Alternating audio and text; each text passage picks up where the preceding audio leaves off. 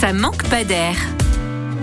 Vous quittez Metz et vous vous dirigez vers le Luxembourg sur la 31. N'hésitez pas à faire une petite pause sur l'aire de la Max au kilomètre 307. Depuis cette aire, je vous propose une première étape à une vingtaine de kilomètres pour découvrir Thionville en Moselle. Théâtre de la Première et Seconde Guerre mondiale, le pays thionvillois a beaucoup de choses à vous faire découvrir. Entre architecture remarquable et complexité des installations techniques, les ouvrages de la ligne Mignot et les abris des groupes fortifiés livrent une histoire incroyable. Thionville, c'est aussi une épopée médiévale que l'on peut remarquer dans certaines rues ou à travers certains bâtiments comme le Beffroi. Et garez-vous dans la rue de la Tour, la plus ancienne rue de Thionville. Elle porte les traces de l'histoire espagnole de la ville. Et oui, il faut savoir que Thionville, au XVIe siècle, était rattaché aux Pays-Bas espagnols. Et pour continuer votre périple historique, faites un petit détour au château de la Grange, l'un des fleurons des domaines seigneuraux lorrains. Thionville fait aussi partie d'une ancienne région industrielle, puisque le pays thionvillois et ses alentours conservent dans leur paysage des vestiges du passé économique. Mine ou sidérurgie, vous avez le choix. Bénévoles passionnés et anciens professionnels vous font découvrir ce monde, souvent difficile mais ancré dans les mémoires. Et pour les sportifs qui souhaitent découvrir la ville autrement, la véloroute de la Voie Bleue vous attend. Depuis le quai Crozet à Thionville, la véloroute La Voie Bleue vous offre 700 km de balade à vélo au bord de l'eau, du Luxembourg à Lyon. La Moselle est aussi riche de territoires verdoyants et vous avez aussi la possibilité de vous ressourcer, de prendre un bain de nature en vous promenant au cœur des sites naturels. Vous pouvez tout simplement parcourir le pays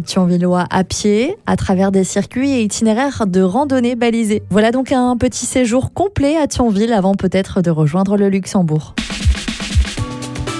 Retrouvez toutes les chroniques de Sanef 177 sur sanef177.com.